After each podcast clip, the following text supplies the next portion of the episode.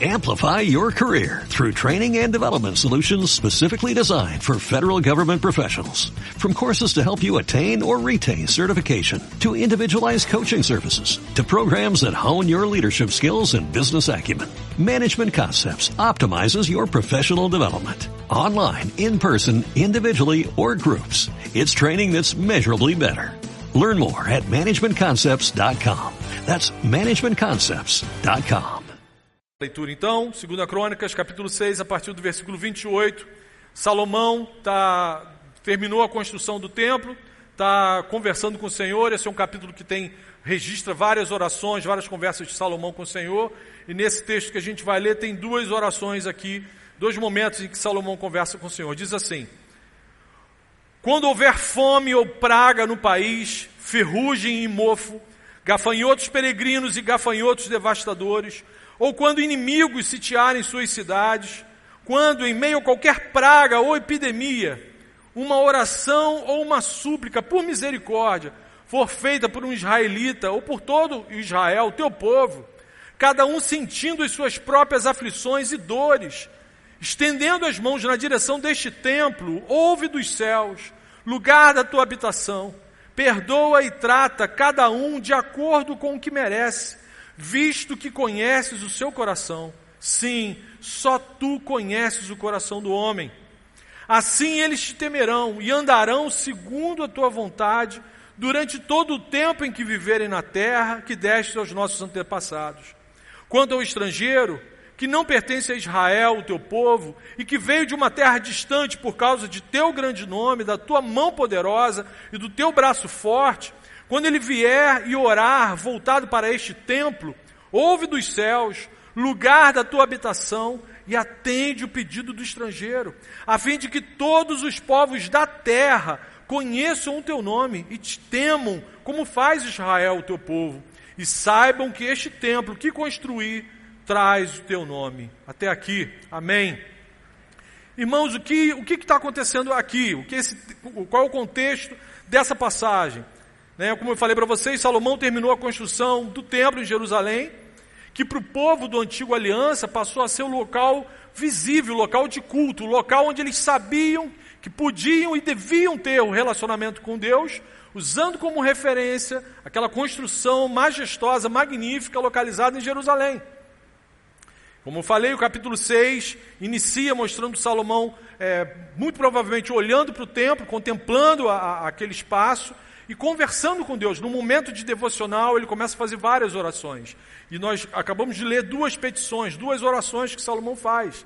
A preocupação central dessa conversa de Salomão com Deus era ele, ele preocupado, Senhor, quando uma praga atingir a nossa nação, quando algo terrível acontecer em nossa nação, Senhor, o que, que o Senhor pode fazer por nós? O que, que, o que, que eu posso fazer? O que, que a gente vai fazer?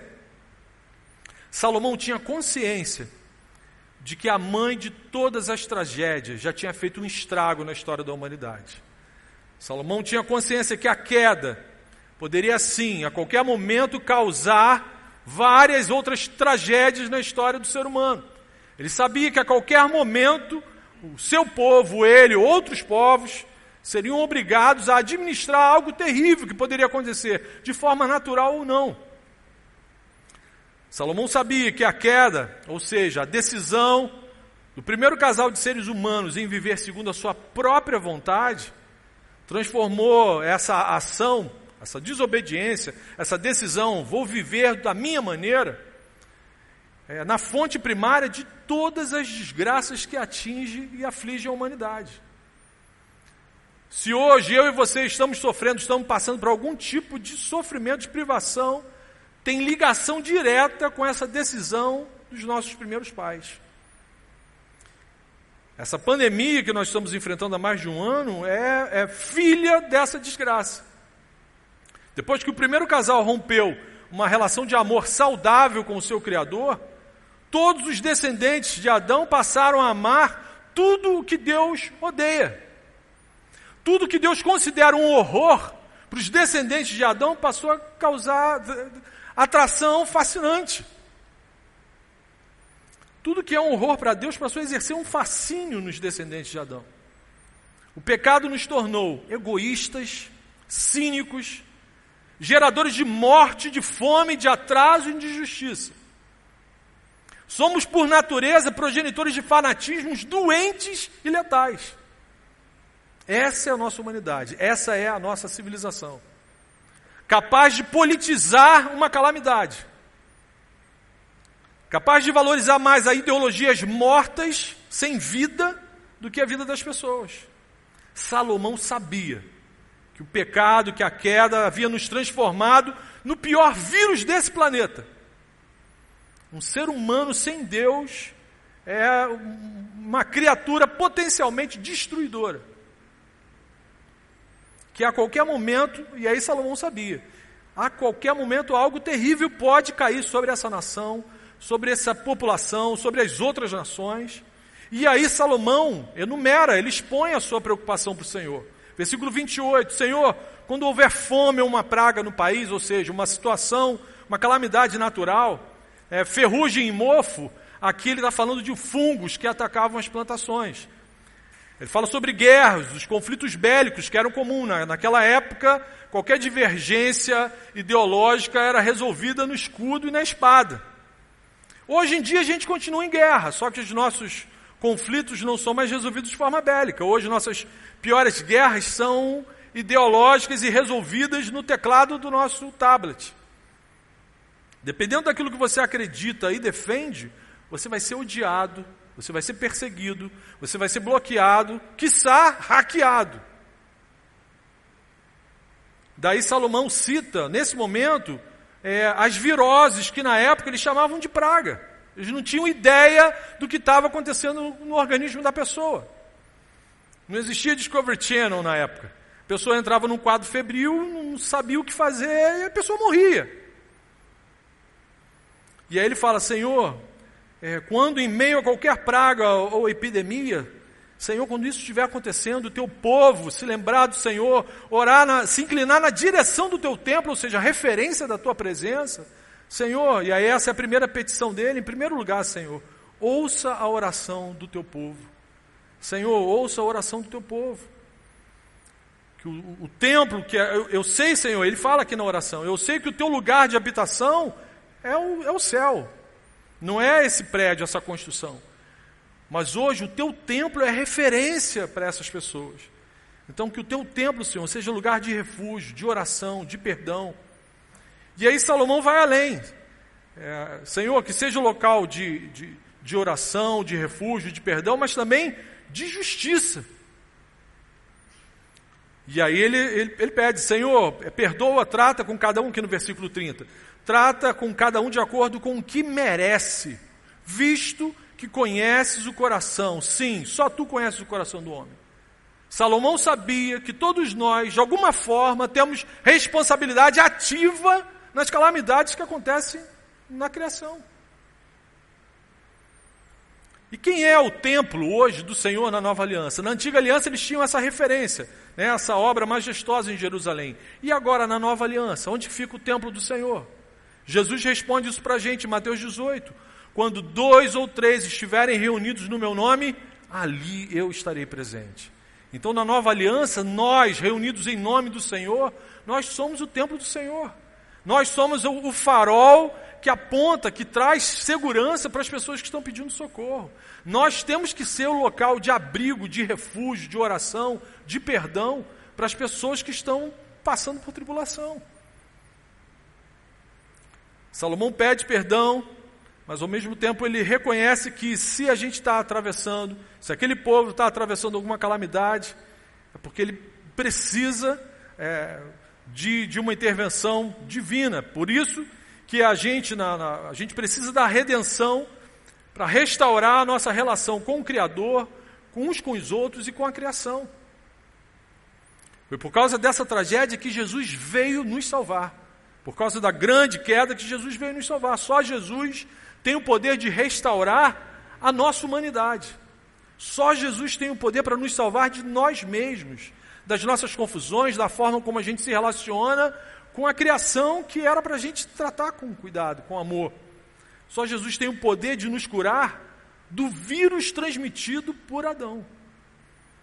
Se não fosse por Jesus, a gente ia continuar morto nos nossos pecados e nos nossos delitos. Nós nem estaríamos aqui. E aí Salomão prossegue. É, de forma curiosa, isso aqui demonstra é, um, um, um, coração altruísta que não pensa só no seu próprio povo. No versículo 32, ele começa fazendo uma petição é, em, em nome do estrangeiro que naquela época era o não crente, eram as pessoas, a pessoa, o povo que não fazia parte do povo de Israel era considerado estrangeiro, gentio, não crente, aquele que não crê no, no Senhor de Israel. E Salomão lembra desse povo, Salomão lembra dessas pessoas. Então, em segundo lugar, a segunda oração que Salomão faz é: Senhor, quando esse país, quando essa, a gente estiver debaixo de alguma praga, Senhor, seja igualmente gracioso com o estrangeiro.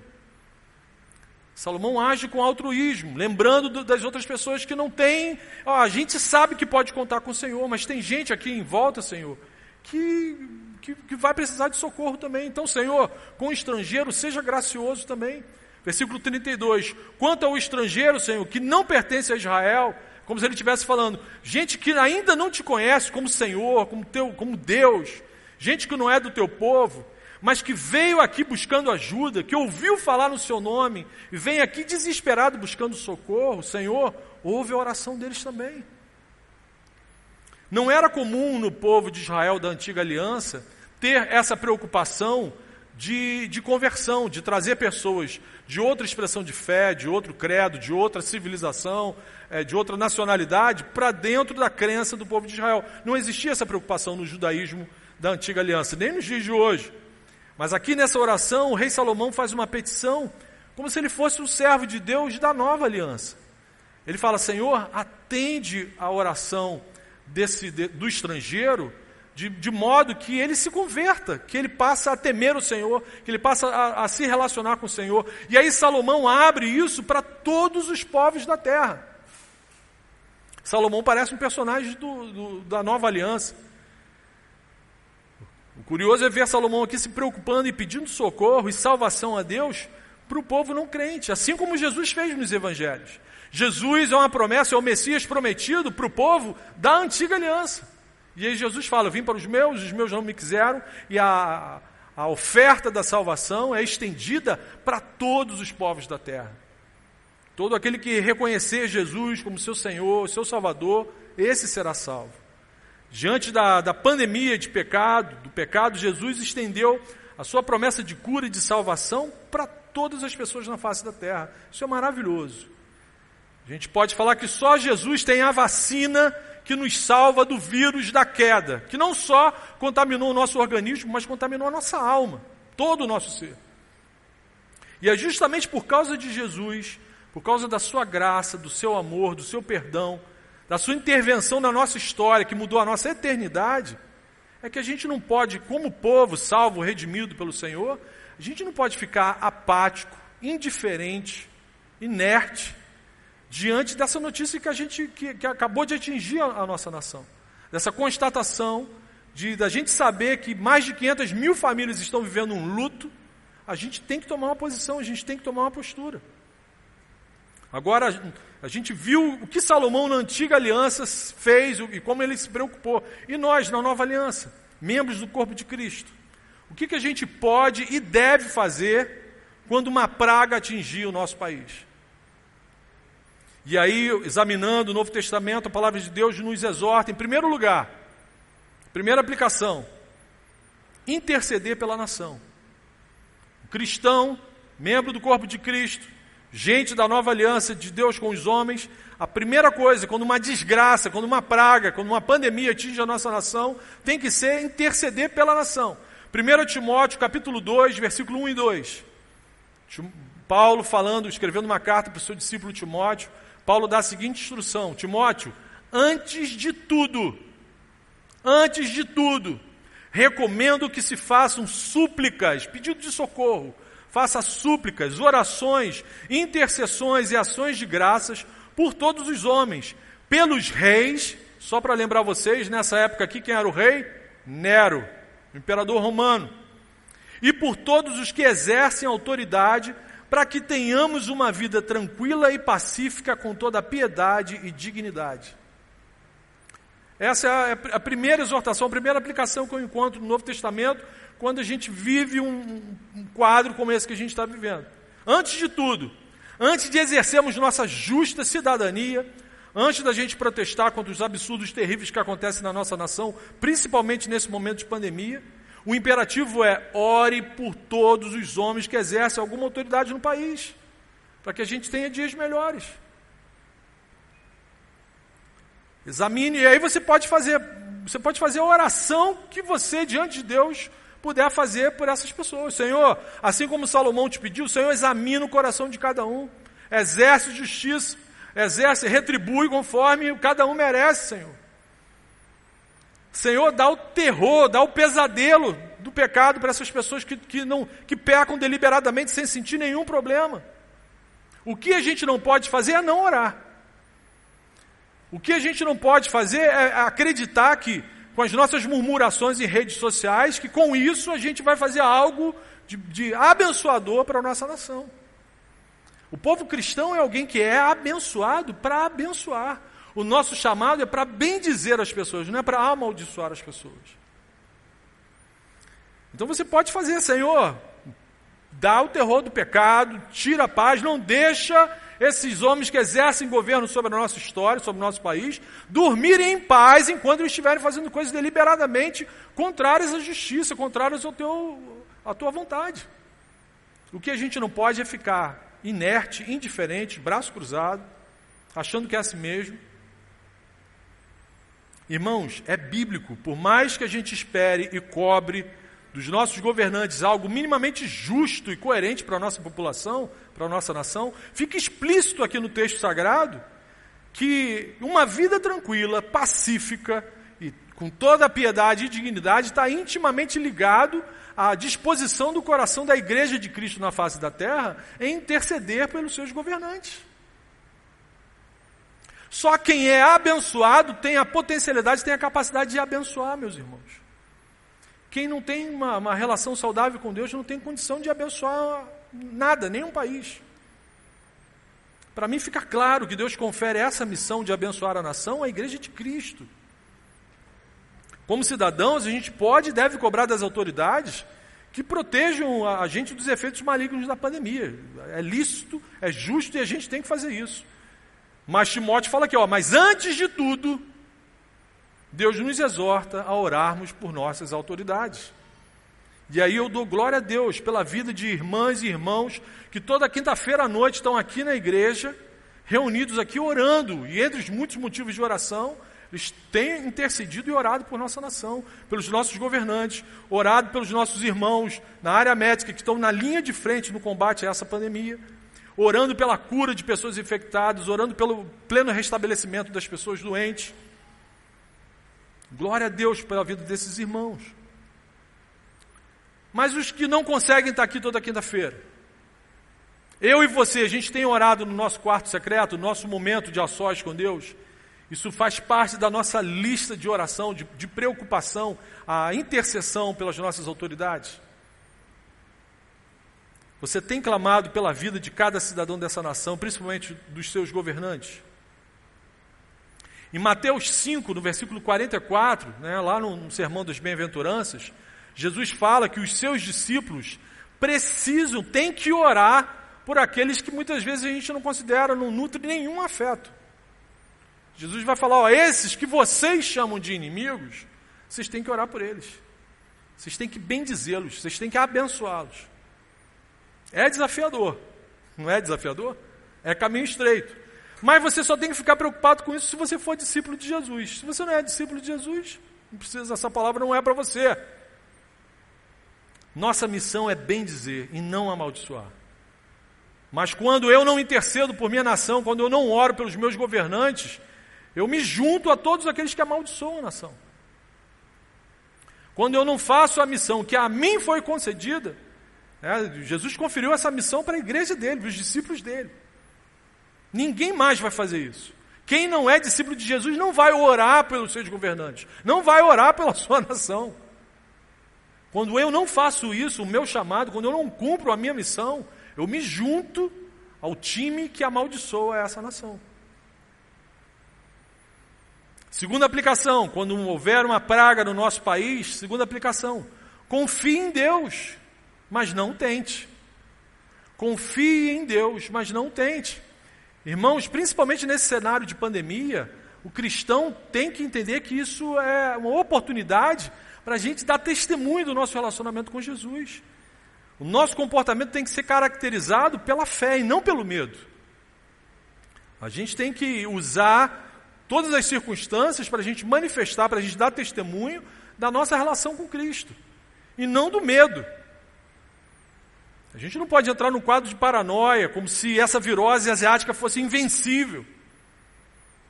Principalmente se o nosso medo for malignamente seletivo. Né? A pessoa não tem medo de ir no mercado, não tem medo de ir no cinema, não tem medo de ir no restaurante. Aí você chama para a igreja, ela tem medo. Não, na igreja não. Né? O vírus vai estar ali na porta, na hora que eu meter o pé na igreja, ah, te peguei. Medo seletivo, misericredo. Para o servo de Cristo, a, a crise tem que ser oportunidade para dar testemunho. Eu confio no Senhor. O cristão tem que viver com a certeza de que Deus age em todas as coisas para o bem daqueles que o amam. Amém, meus irmãos? Em todas as coisas. Não tem uma coisa que ele não age para o bem daqueles que o amam. A sua vida, a minha vida, se você é discípulo de Cristo, se você entregou a sua vida nas mãos do Senhor, não cai um fio de cabelo da, da nossa cabeça sem a ordem do Senhor. A gente não é refém da casualidade, da sorte. Não é. Mas, mas, não é por ter essa certeza que nós colocamos a nossa vida nas mãos do Senhor, que nada, ou, ou melhor, que tudo que acontece no mundo à nossa volta, Deus usa para o nosso bem, não é por causa disso, por confiar em, em Deus de, dessa forma, isso não significa que a gente vai adotar uma postura triunfalista e negacionista diante do, dessa pandemia, dessa desgraça. O fato da gente confiar em Deus não é para a gente colocar a nossa vida, a nossa integridade física, em situações de risco. Confiar em Deus não significa que a gente vai a, se arriscar e falar, nossas coisas não pegam em crente. Quando Jesus foi tentado por Satanás a colocar a sua integridade física em risco, qual foi a, a contra-argumentação que Jesus fez no momento da tentação? Ele respondeu com uma passagem bíblica que está em Deuteronômio, no capítulo 6, versículo 16: Não tentarás o Senhor teu Deus.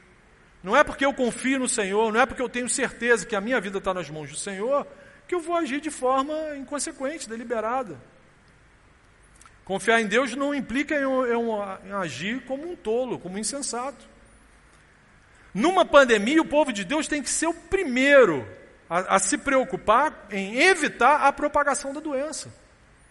Imagina você ter consciência que você acabou transmitindo algo para alguém que foi a óbito. Quando a gente age dessa maneira, quando a gente se protege, quando a gente se guarda, quando a gente é, usa todas as medidas para nos proteger, a gente está protegendo o nosso próximo. Quando a gente se guarda, a gente está honrando e valorizando esse bem precioso a, que é a vida que Deus nos deu. E quando a gente age dessa maneira, a gente está, da mesma forma, do mesmo valor, é, honrando o dom da vida, da, da, da dignidade da vida que Deus deu ao meu semelhante. Por isso, meu irmão, use máscara em local fechado.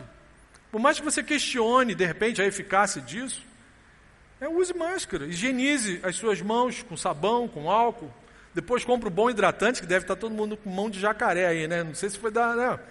tão ressecado que fica, mas isso, isso nos cabe fazer.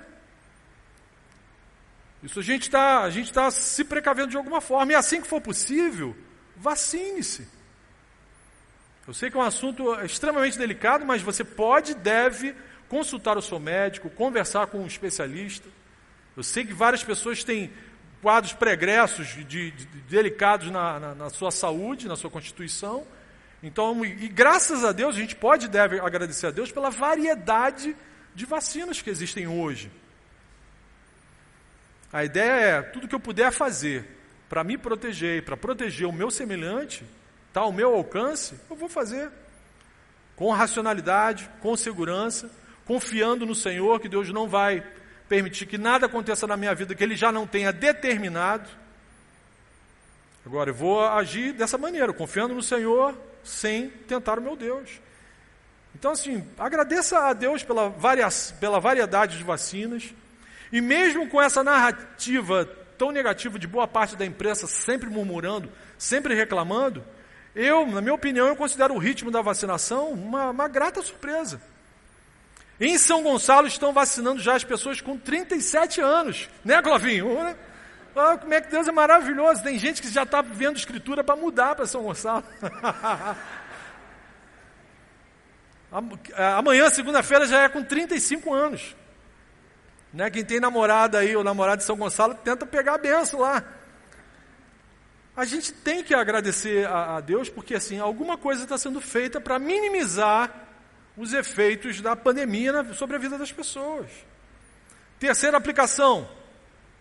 E aqui Jesus amplia, expande a preocupação do rei Salomão. Nessa terceira aplicação, quando houver uma praga no nosso país, chore com os que choram. Chore com os que choram.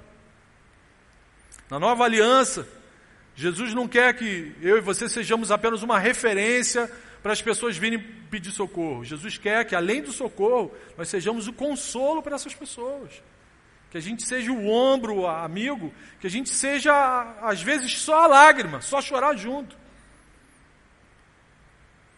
A igreja de Jesus aqui no Brasil tem que lamentar as mais de 500 mil vidas perdidas. Eu não sei se você teve a oportunidade de consolar alguém que vivendo luto, que alguém que perdeu um ente querido nesse momento. A gente tem que chorar e orar para que Deus console os enlutados. Essa é a ordem das Escrituras. Romanos 12, versículo 15. Chore com os que choram. Está no imperativo. É uma ordem. O povo de Deus é consolado por Jesus quando, quando o cristão passa por adversidade. A primeira pessoa que de forma ativa nos consola é o Senhor Jesus. Ele, nos, ele faz isso também para que eu e você sejamos instrumento de consolo na vida de outras pessoas. A gente tem que orar pelo fim da pandemia, a gente tem que orar para que as vacinas funcionem, a gente tem que orar principalmente para que Deus restaure a saúde moral da nossa nação. Mesmo sabendo, mesmo sabendo que essa pandemia não será a última mesmo sabendo que essas calamidades são sinais de que a história da humanidade, conforme a gente conhece até os dias de hoje, está chegando ao fim. Tudo isso foi predito por Jesus. São sinais de que a volta dele está próxima. Mas a palavra que deve consolar, fazer vibrar nossa alma, sair dos nossos lábios e, e aquecer o coração das outras pessoas, deve ser a palavra que diz que em breve, Ele mesmo, o nosso Senhor Jesus enxugará dos nossos olhos toda lágrima. Aleluia. Pois quando ele voltar, não haverá mais morte, nem tristeza, nem choro, nem dor, nem pandemia, pois a antiga ordem já passou. Aquele que estava sentado no trono disse: Estou fazendo novas todas as coisas. E acrescentou: Escreva isto, pois estas palavras são verdadeiras e dignas de confiança. Aleluia. Feche seus olhos, vamos orar. Maranata, Senhor. Vem, Jesus. Sua igreja te ama, Senhor. A gente deseja a tua volta, Senhor. Desejamos te encontrar face a face, Senhor. Mas enquanto te aguardamos, Senhor, perdoa os nossos pecados, Senhor.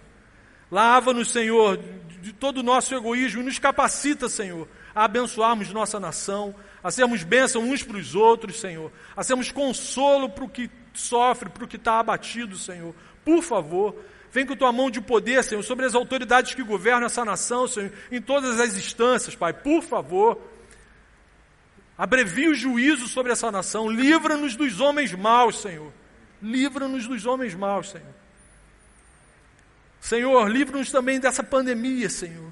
Que de fato as vacinas funcionem, que o Senhor é, nos capacite como igreja a, a sermos ajuda, socorro para as famílias enlutadas, Pai. Que o Senhor ouça o choro dessas pessoas, Pai. Por favor, como Salomão te pediu, nós também te pedimos que essas pessoas te conheçam, não só de ouvir falar, mas que elas se convertam ao seu amor, à sua graça, Senhor. Por favor, usa-nos, Senhor, para a honra e glória do teu nome. Ah, usa a oceânica, Senhor, como um abrigo, como um farol, Senhor, para trazer outras pessoas ao teu conhecimento. Essa é a nossa oração, Senhor. Isso que eu te peço, em nome de Jesus. Amém. Amém.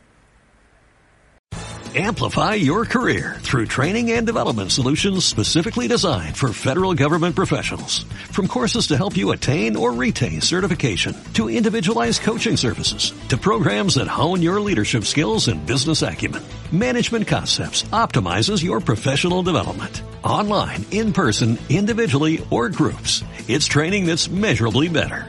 Learn more at managementconcepts.com. That's managementconcepts.com.